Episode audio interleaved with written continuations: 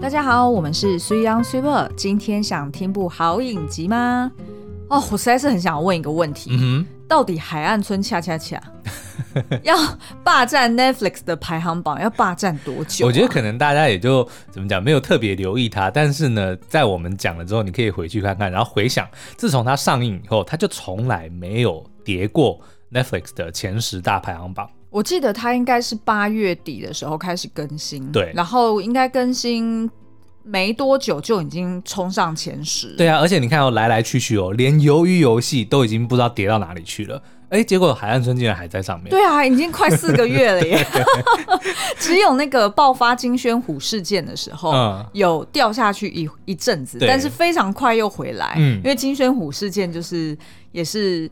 波折不断嘛？对啊，所以我们真的是觉得，你看后后来陆陆续续上了很多电影，现在当呃就是很多作品啊，嗯、然后现在当然就是以华灯初上就是领先霸榜，对，然后还有茶金等等的作品哦。嗯、可是就是不知道为什么海岸村恰恰恰，他就一直在那边，所以我那天不管前面后面是什么作品，我们那天就在讨论说，一定有人重看哦，而且很多人重看，对啊，因为否则没有没有。就是不合理啊！这怎么可能一直有新的人进来？嗯，那到底原因是什么呢？其实我们自己后来也在回想哦，因为那部那个剧当时我们在推的时候，其实我们是蛮早就推。我记得我看了两集，嗯，他还没有上榜的时候，我就说这个会中，然后这个我很喜欢，然后我就推你入坑，然后我们就开始介绍。然后那个时候我们写的那个或者说我们的切角，就是说。看太多这种所谓的烧脑剧啊，所谓的这种，比如说让你提心吊胆，或者说一直想要，呃，被他的这个剧情翻转再翻转，弄得很乱、很烦躁的剧哦。那海岸村恰恰恰基本上就是没有什么意外。当然，它有一些谜团在里面啊，但是它本身的这个风格就是非常的舒服。嗯，对，我们有需要再再介绍吗？还是说其实应该大家都看过？对啊，不用再介绍了，因为因为我我相信我们的听众应该大部分都看过了。嗯，对。嗯、那可是呢，这一部剧呃。我们觉得呢，最近看到一个新的影集，是有那么一点点海岸村的这个影子哦，有潜力。嗯，就是说它当然不是剧情类似，而是那个氛围很像。呃，然后呢，它叫做那年我们的夏天，Our Beloved Summer。嗯，然后韩文的发音是 K 哈，才不是啦！你刚刚明明自己念是可可可黑乌里嫩嫩。好了。这我们还是要跟听众朋友解释一下，因为我们大概在一个多月前，然后开始上韩文课哦，所以我们现在就是给自己一个挑战，就是我们只要在任何时候看到韩文，我们就要想办法把它念出来。有，我们那天经过乐华夜市，对结果我发现，哎，乐华夜市的后门有一个就是大的牌匾嘛，嗯、然后居然上面。也有写着韩文，对，它它是因为一个柱子有四面嘛，嗯、所以就是有中文、有日文、有韩文，然后有英文，然后我们就在那边看了老半天，然后要念乐华夜市的韩文，竟然发现念不出来，然后最后就自己很下了结论说他写错了，对，恼羞成怒的离开了。好，那这个那年我们的夏天呢，是在描述哦，男女主角呢，嗯，各是一个是全校最后一名，对，然后跟一个全校第一名的。算是资优生嘛，嗯、然后两个人呢，在呃高三的时候，居然被安排拍了一部纪录片，嗯、然后从此大红。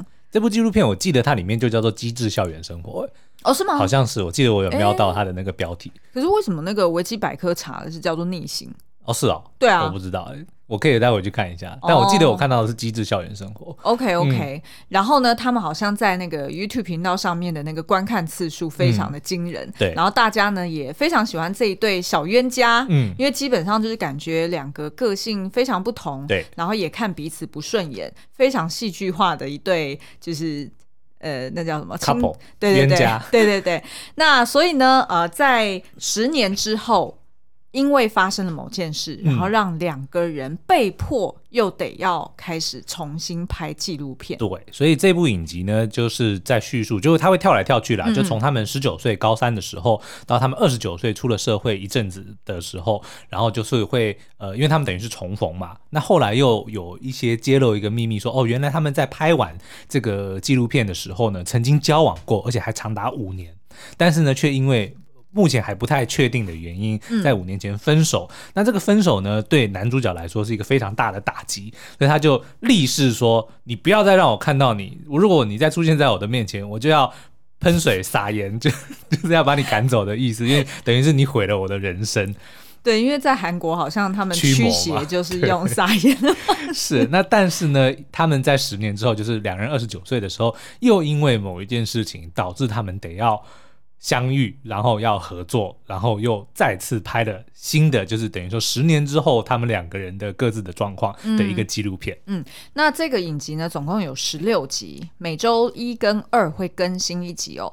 那现在已经跟播到第六集了，嗯、但是哎，不对。我们现在录音的时候刚好是礼拜二，所以呢，第六集还没有更新。那大家在礼拜三听到的时候，应该第六集已经更新了。嗯、所以，我们今天会聊到的就是五集以前的内容哦。不过，有一些没有必要爆的雷，我们是不会爆的。好，所以多多少少。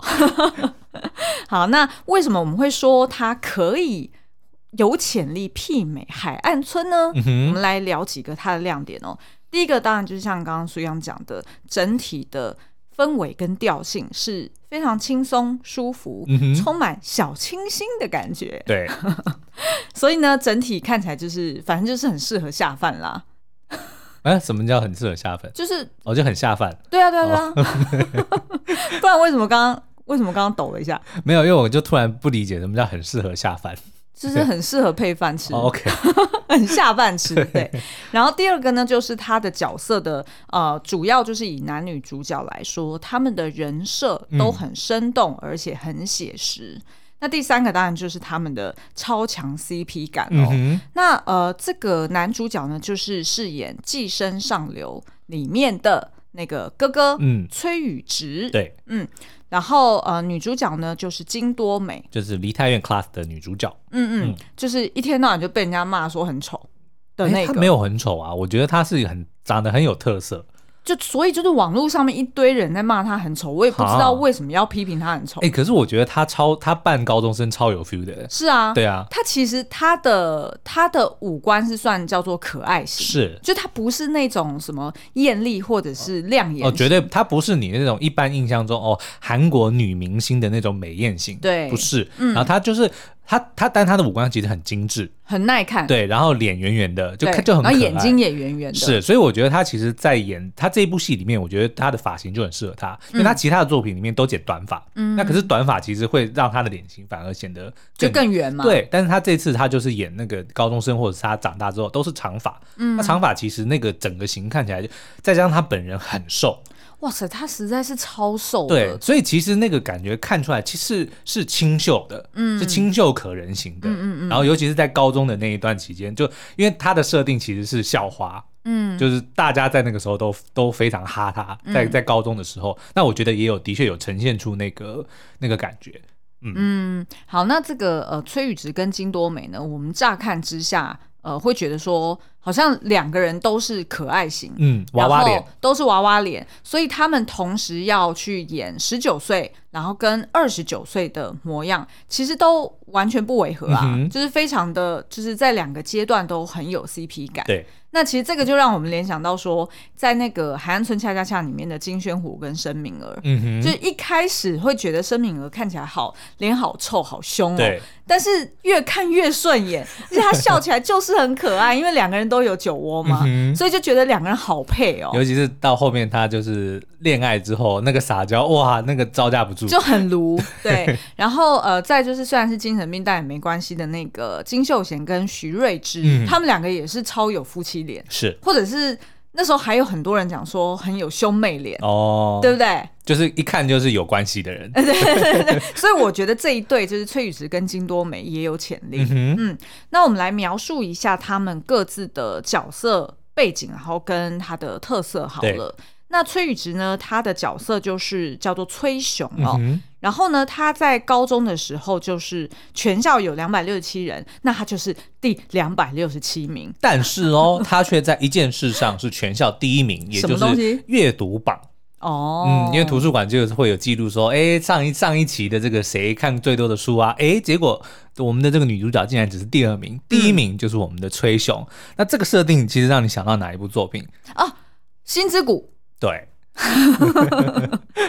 对，也是从那个什么借书卡，就借书证上面去看到说天泽圣师是谁？为什么总是都 抢先我一步去看这本书？但现在好像就没有，我不确定还有没有借书证、借书卡。我不知道哎、欸，我那个时候还有，我在读高中的时候还有借书证。哦，嗯、对，好，那这个崔雄呢，他的。就是在高中的时候，就是反正就是一个很软烂的一个小男生。对，他就很不喜欢读书，嗯、他喜欢把时间用来放空啊，然后读一些闲书啊，然后或者是画画，反正就是标准的典型的那种就呃不喜欢读书的孩子。嗯，嗯然后呢，他其实是出生自一个就是镇上算是蛮有名的一间餐厅的小熊小吃店。对对对，因为就是等于是他的名字嘛。嗯、然后他爸妈呢，就是因为忙于这个。餐厅的工作，所以都会请崔雄呢，他自己在外面的那个，就是韩国不是都会在他们的那个中庭还是什么，嗯、就是前院放一个，有一个像桌床一样的东西。对对对对对，然后他就会坐在那边发呆，看 看。就你不要乱跑，因为外面很危险。所以他就坐在那边。所以他从小到大，他的个性就是这样子。嗯，对。那基本上，我觉得他爸妈也非常，就是也很恩爱，然后也很疼爱这个孩子。对。然后可能也没有给他什么的压力。对。所以基本上呢，他的个性就是这样子，与世无争的感觉。那他后来呢，嗯、就是呃，虽然在拍第一次纪录片的时候，就他十九岁的时候呢，就是让大家看到。他就是一个功课很差、不爱读书，一天到晚被老师骂，然后也一天到晚被这个国研秀，就是我们的女主角给也不算欺负啦，但反正呢，就是属于比较弱势的那那那一个人哦。嗯、那可是没想到，殊不知他在这十年之间呢，他竟然摇身一变，变成了一个现在当代最红的一个插画家，叫做高武。嗯，那可是因为这个高武呢，他就呃不喜欢露面嘛，所以大家其实并不知道他本人是谁。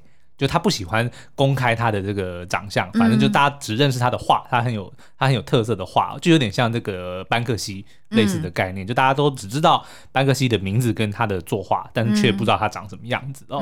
那所以他私底下他真正的这个隐藏身份呢，就是这个非常走红的高武插画家。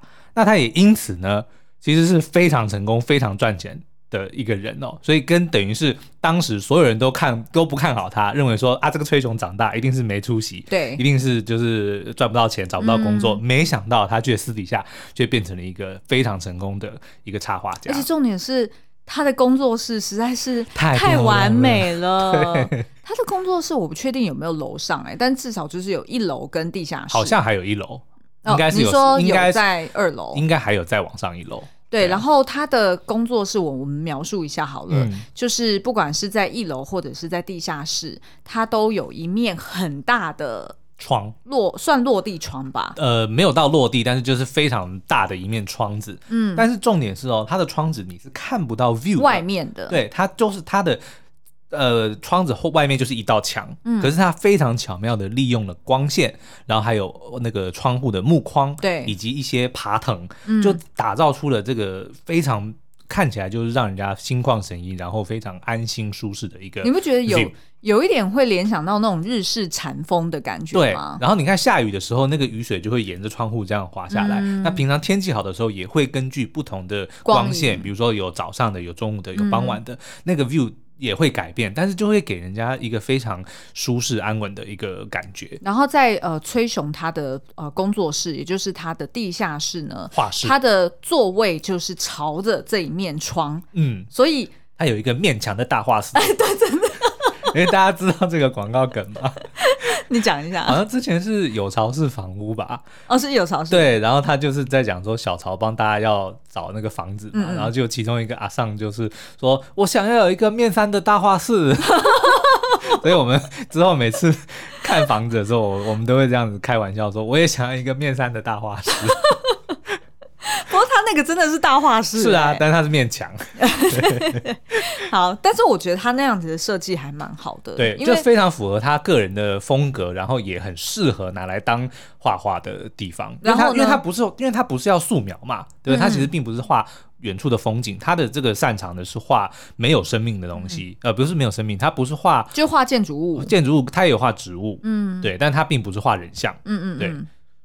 呃呃，其实我本来要表达是说，对于剧组拍戏也很方便，因为那等于就是一个棚，对，就完全不用管说啊，怕外面会不会有人走来走去，嗯、是还是说那根本就是一个摄影棚。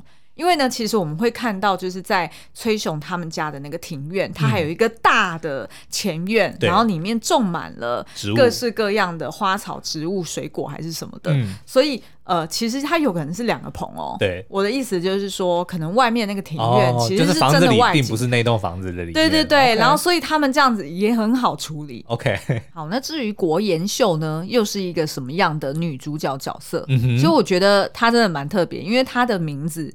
国英数，对，听起来就很像国英数，国英数 就很像那个国英数考试。对啊，就基本上大家也都知道，说在高中最重要的不外乎就是国文、嗯、英语跟数学。对，所以当大家听到他的名字的时候，就说这个名字一听就是功课很好、国英数很强的人。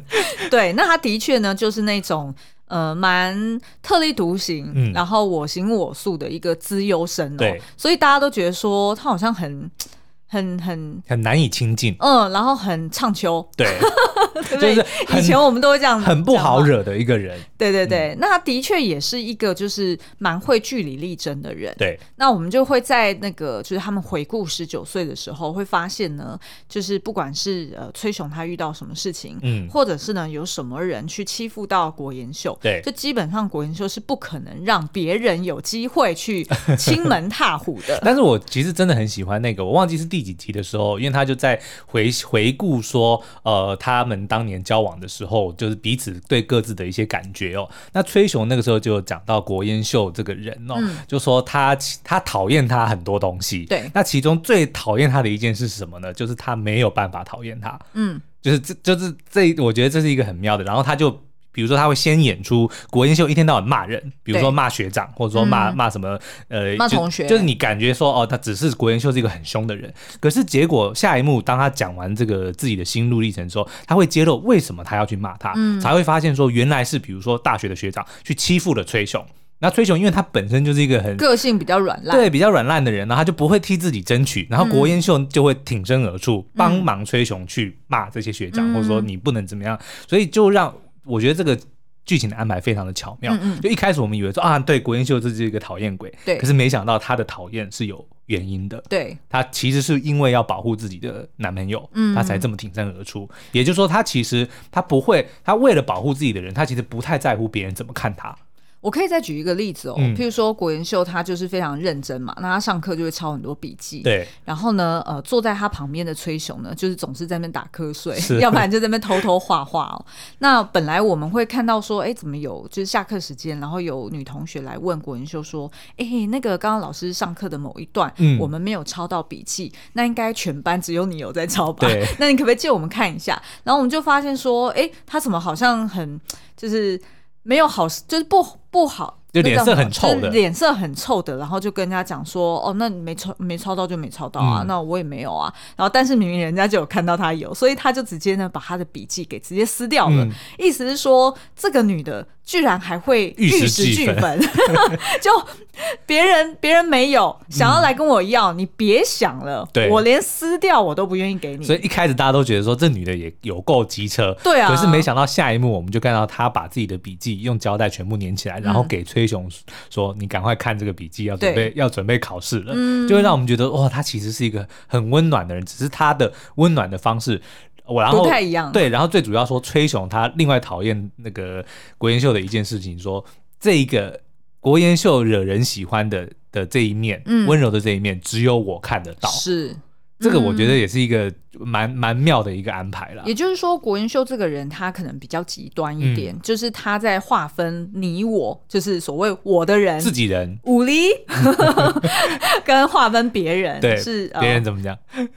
不会，界限很明显哦。所以呢，就是这个呃，国云秀他自己后来的同事也有在私底下议论这个主管，就是说、嗯、哇，我们这个主管有多厉害，多厉害，居然还敢跟客户呛虾。对，但是呢，这一次好险是我们站在他同一边哦。嗯，如果我们哪一天要是站在他的对立面，那就死定了。是，好，那这个国妍秀呢，在十年之后，二十九岁呢，他就变成了一间应该是广告公司的的职员哦。对，所以他算是中阶主管，对，就组长啦。嗯、但是因为这个公司非常的小，老板以下就是他了，对、嗯，所以他自己在下面再带了三个小小弟弟妹妹哦，嗯、然后他们就是专门去外面去去承接这种呃广告案。那在影集开始的时候呢，就是有一间呃蛮大的，算是呃居家用品公司，可能有点类似像无印良品或者是 IKEA 类似这样子的概念的公司。嗯、然后呢，是在呃韩国要准备开分店，对，所以就要找公关公司、找媒体公司来帮他们规划，就是开幕的这些活动哦。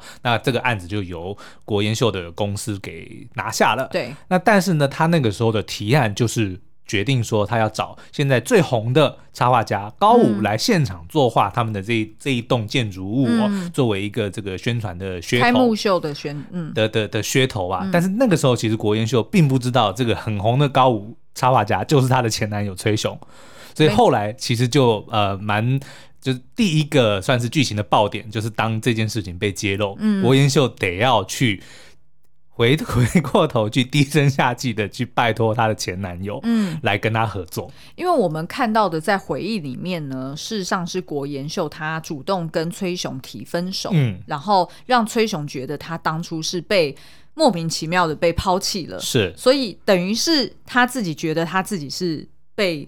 被对不起的一方，所以呢，当这个国研秀来拜托他的时候，他当然姿态就很高了，就喷水撒盐，先玩。然后这个还甚至还是他的这个什么人生遗愿清单，就是死前一定要做的事情，其中一样。嗯、甚至他还找了他的好朋友练习了好几十次，嗯，就是当他遇见前女友的时候，要怎么去执行这个喷水跟撒盐的动作。那这样子，大家在听这个男女主角的个性之后呢，应该就可以推测的出来说，哦，原来这一对。呃，就是情侣他们过往的相处模式，嗯，可能是男的比较幼稚，对，比较依赖性一点。然后呢，可能女的就是比较呃强势，或者是比较进取一些，嗯、然后或许会给男生一些压力等等的。就我们乍听之下是这个样子啦，这也蛮符合我们平常的一些刻板印象嘛，嗯、对不对？通常都会觉得说，好像女生在呃成长时期会比男生早熟多一些，对。然后通常男生呢会需要遇到一些比较关键性的事件，嗯、甚至是被抛弃了、被打击了，对，他才会。彻底的醒悟。我觉得如果要举个例子哦，我我想要直接先跳一个，我觉得这部影集另外有一个还不错的亮点，嗯、就是它每一集的名称。嗯，我们发现呢，其实都是在致敬一些非常经典的爱情电影。嗯，诶。好像第一部不是爱情电影，没关系，你可以反正致致敬一些经典电影哦。那像比如说它的第一集呢，就是我知道你去年夏天所做的事，那就是对应说 I know what you did last summer。那可是这个其实是一部恐怖片，也是一部砍杀电影。但是我觉得你遇到前女友或前男友，应该就是 媲美恐怖片，对不对？那可是你看哦，像刚刚 Super 提到的说，哎，在这个成长过程中，比如说青春期的这个交往的男女，通常都是女生比较早熟，然后男生比较怎么讲，就是比较。幼稚，比较幼稚，那你一定会想到什么？那些年我们追一起追的女孩，嗯，对不对？就是这个九把刀他自己的那个故事。哦。对，那其实这个就是刚好第四集的剧剧名，就是那些年我们喜欢的女孩男孩，嗯，就很明显的是在致敬那部电影哦。对，那另外还有比如说第二集叫做一七九二个夏日，嗯，那让我们想到什么呢？Five Hundred Days of Summer 就是恋夏五百日。那的确，那部电影呢，也是在讲说一对原本很被看好或者说非常恩爱的男女，嗯、突然因为一些莫名其妙的原因，然后两人分手，嗯、然后就把这个男生的这个世界天翻地覆。对，因为的确，崔雄就有遇到国妍秀的时候讲说，每次你出现，或者说我的人生都是被你给毁了。嗯，其实就很呼应那个恋夏五百日里面的那个 Tom。对于对于 Summer 的那个情感哦，嗯嗯、那后来还有第三集呢，就是我讨厌你的十个理由，嗯，那就是对应那一部叫做 Ten Ten Things I Hate About You。那中文是翻成对面的恶女看过来。对，那这一部呢，就是由这个 Heath Ledger 跟 Julia Stiles 所饰演的，也是一部非常经典。我记得好像是一九九九年上映的。嗯、然后它是改编自莎士比亚的，算是《驯悍记》，就是在讲说有一个恶名昭彰的女孩，然后呢，她的妹妹为了要自己能够去参加 party，她爸爸要求说，你要把你这个讨厌的姐姐也找到对象，你才能够去。嗯、所以他就想尽办法帮姐姐找了一个同样恶名昭彰的男人，嗯的的同学，然后把他们两个凑作对。嗯、所以其实呢，也很呼应这部影集，就是说，哎，国研秀虽然是品学兼优，对，但是他在同学的这个呃观感里面，其实是一个不受欢迎的人。是那。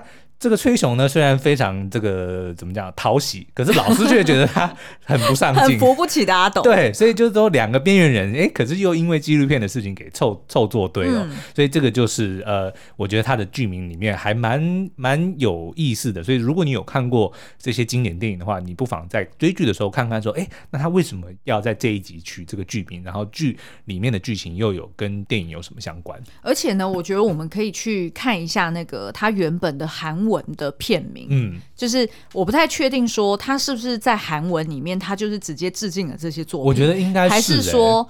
我不知道，还是说是、啊、呃，就是 Netflix 在中文化它的时候，就顺便 refer，、嗯、就是故意 refer to 这些作品。对，因为其实你看哦，像刚刚讲的第四集是那些年我们一起追的女孩，嗯、其实是台湾片嘛。嗯。那可是第五第五集不能说的秘密，其实也是也是周杰伦的那部电影啊。对啊。也就是说，我们的确得要去先做一些功课，看他韩文是不是当初就是在 refer 这两部台湾片。啊、那如果是的话，那其实我们也可以觉得说，哎，好像韩国跟台湾之间我们文化的交流似乎也还蛮哎，好像不能说的。秘密的确是要被韩国改编哦，对啊，有。然后那些年的确那个时候非常的红，对哦，所以搞不好真的、欸、真的是这样子哦。OK，另类台湾之光哦，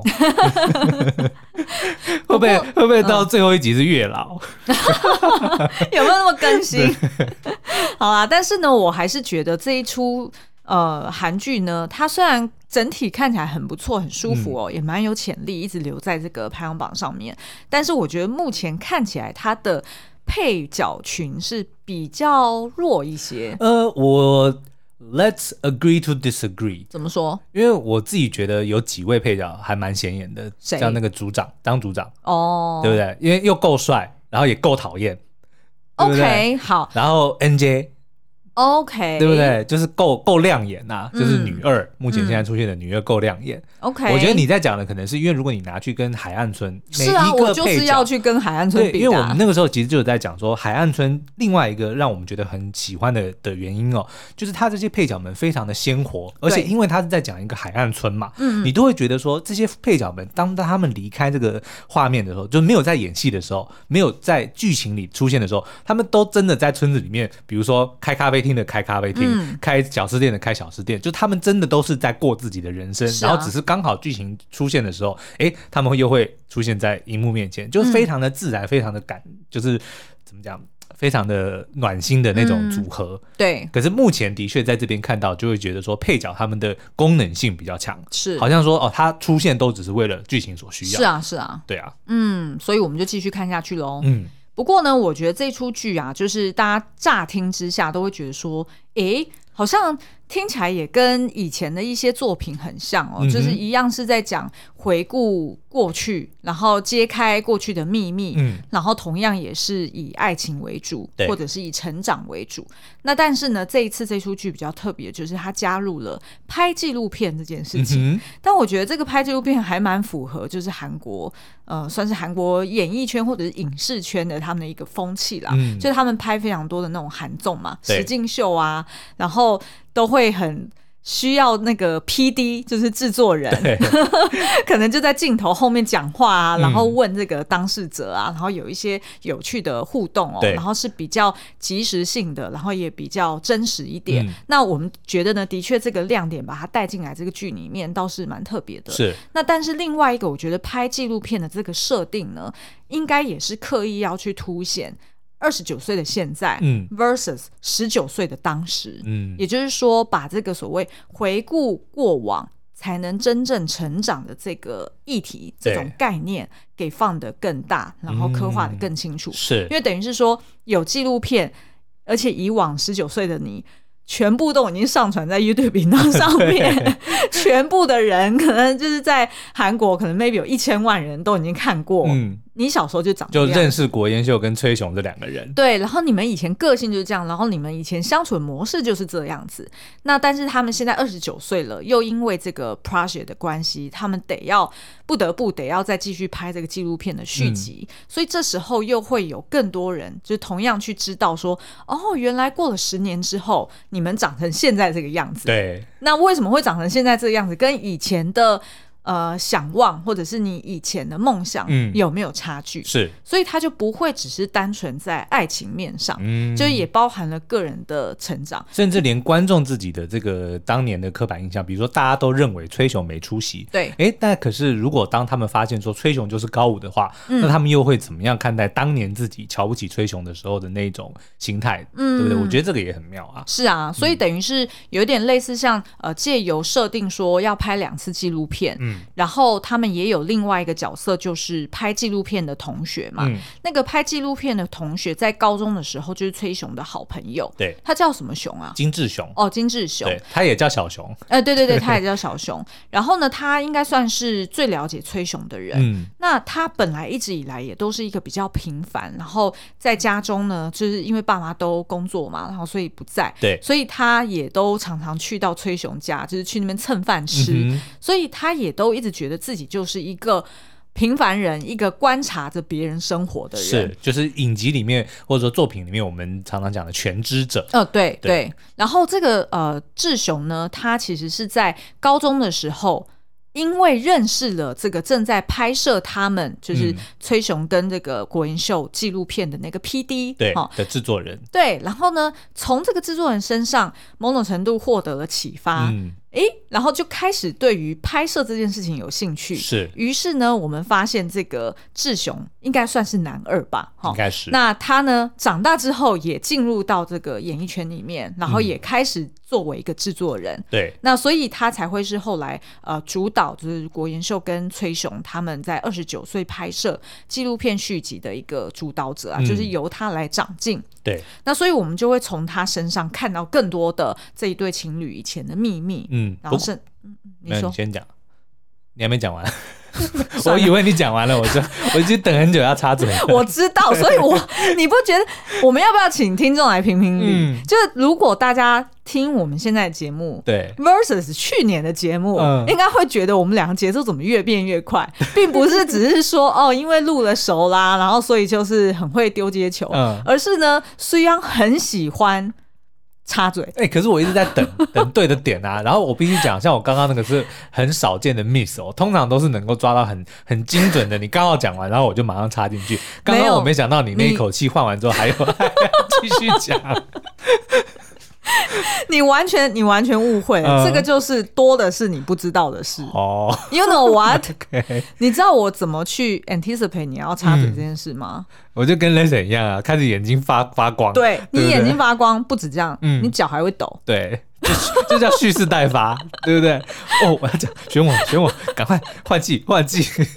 现场也就我们两个人，要么就我，要么就你。所以害我每次讲话都要越讲越快，嗯、然后我不敢随便吞口水。哎，是。大家如果就是熟悉我们节目的听众，就会知道，说我早期的节目大概一集。一集四十分钟里面，我大概吞口水至少吞个十次吧。但现在你几乎很少听到我吞口水，就是因为我很怕被四样抢我的话。好了啦，我刚刚要讲的是说，就是纪录片这件事情，我觉得大家也可以留心哦。因为我我们在看第五集的时候，其实就有回顾到刚刚讲的这个现在拍这个纪录片的志雄哦，他其实当年是在十年前看到原本的制作人在拍他们高中时期的那个纪录片的时候，他对这件事情产生兴趣，但是。最重要的是，他问说：“为什么就是站在摄影机后面看别人的人生有趣吗？”然后那个原本的制作人告诉他说：“因为他自己的人生很平凡，所以在看了这么多人的人生之后呢，反而更能够去珍惜，或者说更能够呃感念说：‘哦，我自己平凡的人生有这么的好。’嗯，那这个其实是给了。”志雄一个启发，因为他觉得他自己的人生很平凡，嗯嗯，很平淡，所以他觉得说，如果这个制作人告诉他说，透过拍纪录片，透过看别人的人生，我才能够去 realize 到说我自己的人生有多美好。嗯，他很想要做这件事情，所以才让他去拍纪录片。嗯、但是我觉得这个应该是 因为身为男二，我相信一定他本身他也会有所谓的这个角色的发展，所以可能也会他的这个价值观也会开始有一些改变。比如说他不再只是旁观者，他会开始会想要去介入，他会想要去呃让自己的人生不是只是旁观。而是透过自己去主导一些事情，我觉得应该会有这样子的的发展啊。对，然后呃，其实我觉得这个就是呼应我们接下来要讲的三个呃，我我们自己初步现在看前五集，嗯、觉得这出剧它想要聚焦的议题。那呃，第一个就是刚刚其实已经有多少碰触到了，也就是呢，从他人身上去认识自我。嗯，像是你刚刚提到这个志雄呢，他其实一直以来都是。好像面无表情，对，他真的是好像就是呃没有什么情绪起伏，冷眼旁观。对，嗯，然后呃，他某一次呢，就是跟他的好伙伴，就是也是应该算是剪接妹妹吧，然后两个人就在车上互动，然后就提到了就是呃大家怎么看这个志雄，嗯，然后这个剪接妹妹呢就讲说，呃，事实上其实你。不要误会，你可能也要给别人一些机会，嗯，因为你常常摆出很冷漠的姿态，嗯，所以别人呃，你会以为别人都误解你，或者是你会以为别人不认识你，嗯，但事实上就是因为你摆出冷漠的姿态，对，你还没有给过人家机会去认识真实的你，就是别人不知道要怎么亲近你，对，嗯，那所以我觉得那那一段呢，其实就蛮呼应。女主角郭妍秀，她不是后来就是因为这个呃 project，她认识了一个算是跟她一样蛮蛮冷酷，然后蛮就事论事的一个张组长嘛。对，张组长其实也就是他的客户哦。嗯、那这个张组长呢，其实就是呃，大家都觉得说哦，他非常的呃，好像冷酷无情，单刀直入。对，嗯、然后呃，做事情呢，基本上是不留任何情面的。那国延秀也在他身上发现说，呃，这个组长居然说他觉得国延秀跟他是同一种人，嗯、所以应该。彼此合作会很愉快，然后也会很懂那个组长，呃，就是客户端他们很需要什么。对。但是呢，国元秀在那个刹那，他就突然理解了，他就觉得说，如果你觉得我是跟你是同一种人，那我会觉得很。还要好好检讨，很羞耻 哎、欸！我会觉得我是不是要检讨？那我以前是不是就像你现在的你一样，嗯、呃，得罪了很多人而不自知？对，然后在很多时候没有留给别人任何的余地跟包容、嗯，没有发挥同理心。对，嗯、所以国研秀慢慢的也开始去改变了。是，那我觉得这种呃，就是这样子的转变，其实也是国研秀的成长。嗯、所以也就是从他人身上去怎么认识自我。是，那其实这个也跟拍纪录片是。有异曲同工之妙，哦啊啊、因为拍纪录片，大家就会知道说，上传在 YouTube 上面的影片底下就是会有非常多陌生人的留言，嗯、所以你也是从陌生人透过镜头去看你自己，对，然后对于这两个主角来说，他们某种程度也认识了那时候的我，嗯、原来在别人眼中是这样的呈现，那我们在彼此心目中。就是在这个呃情侣的眼中，对，是不是也是跟就是我所认识的自我是不同的，是，是有落差的、嗯哦、然后另外第二点呢，我觉得就是呃去呼应到说，从他人的眼中看自己，再来就是那你有没有诚实的面对自己？嗯，呃，我觉得有趣的就是他们十九岁呢，呃，认识彼此的时候是先从就是拍纪录片开始认识彼此。嗯然后一直到纪录片已经要拍摄结束了，他们才在一起嘛。嗯、所以等于是他们认识彼此，然后开始有暧昧，开始有情愫的这段期间，其实一直都是有一个一双眼在旁边看着他们。嗯、是，所以我我忍不住想要猜测，就是这样子对于一对呃还是高中生的小孩子来说，嗯、是不是其实某种程度也影响了他们？展现在外面的人格，我觉得一定会啊。像崔雄常常就是在讲，因为他。最难做到的一件事情就是忽略摄影机，他会常常忍不住会去偷瞄摄影机，或者说，就因为他照他的话说，摄影机在那边，你叫我怎么能不看呢？嗯、也就是说，他其实潜意识里面就一直觉得说自己是被观察中的。那如果在被观察中，你势必可能就会有一些东西，比如说你不想要让人家看到的，嗯、你就不会表现出来。然后你想要让别人看到你的样子，你也会刻意的去去放大它。嗯，对。那我觉得多多少少可能这也会影响了他们彼此。比如说，因为摄影机一直都在。拍，所以可能国英秀他呃，就不会这么的怎么讲，这么的冷酷，或者说就是不会这么的惹人厌，因为他毕竟可能还是得要，就是让自己不会显得这么讨厌嘛。嗯、那也许因为是这样，才让这个崔雄能够看到哦，不是火力全开的这个国英秀，而是看到哎，稍微可能。被镜头软化了一点的国妍秀，然后才爱上他。但是在两个人交往，摄影机不在了之后，才发现说啊，国妍秀原来他的个性是这么这么的硬，可能是当初他在摄影机的时候是没有。察觉到的。是，对，也许可能在摄影机底下只是八十分，嗯、然后摄影机一拿走就变成一百分。是啊，对，那有可能是这样子。嗯、对对，那然后二方面呢，就是他们呃，不管是十九岁还是现在二十九岁哦，他们其实都是同时有一个任务在身。嗯、譬如说十九岁就是因为要拍这个纪录片，所以他们才被安排说哦，要在同一个班级里面，然后坐着隔坐在隔壁，对，然后做什么事情都要同进同出。那但是呢，在二十九岁的时候，就是因为国研秀的这个行销计计划，嗯、所以呃。使得这个高武插画家，也就是男主角哦，他得要跟国妍秀呃长期的合作，所以等于是说，他们好像这对情侣，或者是已经变成前男友前女友身份的这这这这两个人呢，他们并没有一个完全不受打扰，嗯，然后很纯粹的。谈感情的时候，那 maybe 就是因为这样子，他们才没有办法很诚实的面对彼此，跟很诚实的面对自己。对、嗯，所以我们就会发现，哎、欸，这个剧你就会看到，就是不同集，你会发现，哎、欸，他那个 OS 的人，嗯，就是在镜头后面讲话的人，会一直转变。是，有时候是呃国研秀自己的心声，然后有时候是我们会听到这个高人对。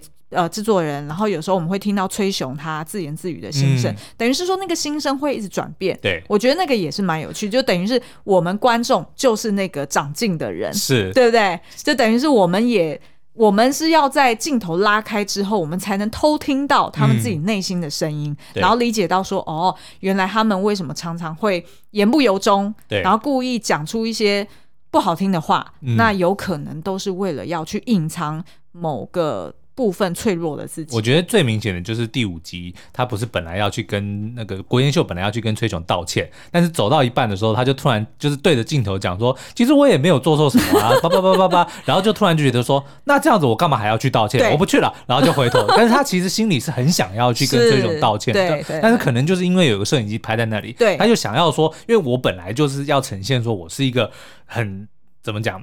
我不是一个软弱的人，他不想要被人家看不起嘛，嗯、对不对？那道歉就是一个软弱的行为，嗯、所以他更因为有一个摄影机在那边，所以他就违心的就说：“我不要去道歉了。”对，就这是一个很好的例子。其实我觉得这个我真的还蛮喜欢，就我们越聊，我越喜欢他这个十九跟二十九岁的设定，嗯、因为其实我们都知道，我们我们现在已经四十了嘛，对，我们都经历过那个不同的阶段。嗯、事实上，一个人他经历不同的事件或者不同年龄的时候，他的个性其实是会转变的，是，而且不一定是叫做都变软化，嗯、也有可能变硬化。